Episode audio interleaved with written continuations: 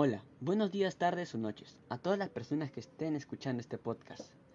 Espero que la pasen muy bien. Sé que en estos tiempos las personas lo han pasado mal, pero no se tienen que rendir, porque aunque tú no lo creas, puedes salir de ese vacío, porque con el apoyo de tu familia y tu colaboración serán de mucha ayuda para que tengas el respaldo de tus seres queridos. Pero esto no es lo único, también tú puedes hacer rutinas porque gracias a la cuarentena todo ha cambiado. Nuestras metas han sido alteradas o estancadas. Y a las personas que no salían de una rutina o tenían una vida social más activa, fueron drásticamente cambiadas, con secuelas de ansiedad, depresión, etc. Pero eso no es todo. También a las personas que han perdido uno o más familiares y no le han podido hacer un debido funeral por las restricciones. Por eso, mi propósito es apoyar a esas personas que lo han pasado mal a nivel emocional.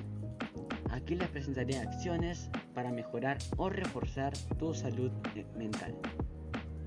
En el tema de las rutinas, puedes conservar en las que puedas realizar o establecer nuevas como levantarse y acostarse todos los días a una hora similar, cuidar tu higiene personal, comer saludable en horarios fijos, hacer ejercicio de forma habitual, establecer horarios para trabajar y descansar, darle un espacio a las cosas que te gusten, reducir la exposición a las noticias y hacer una vida social de manera virtual. En el tema de la pérdida de un familiar, aquí tenemos algunas medidas que puedes tomar en cuenta para sobrellevar los sentimientos de dolor tras la pérdida de un ser querido. Conectarte con otras personas organizar con otras personas una teleconferencia con familiares y amigos para estar conectados. Coordine una fecha y hora para que los familiares y amigos rindan un homenaje, recitando un, determinado poema, una lectura espiritual o una oración de su propia familia.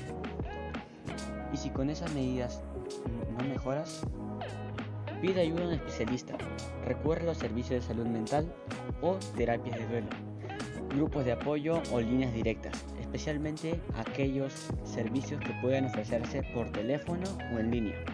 Busque el apoyo de otros líderes de comunidad y amigos de confianza.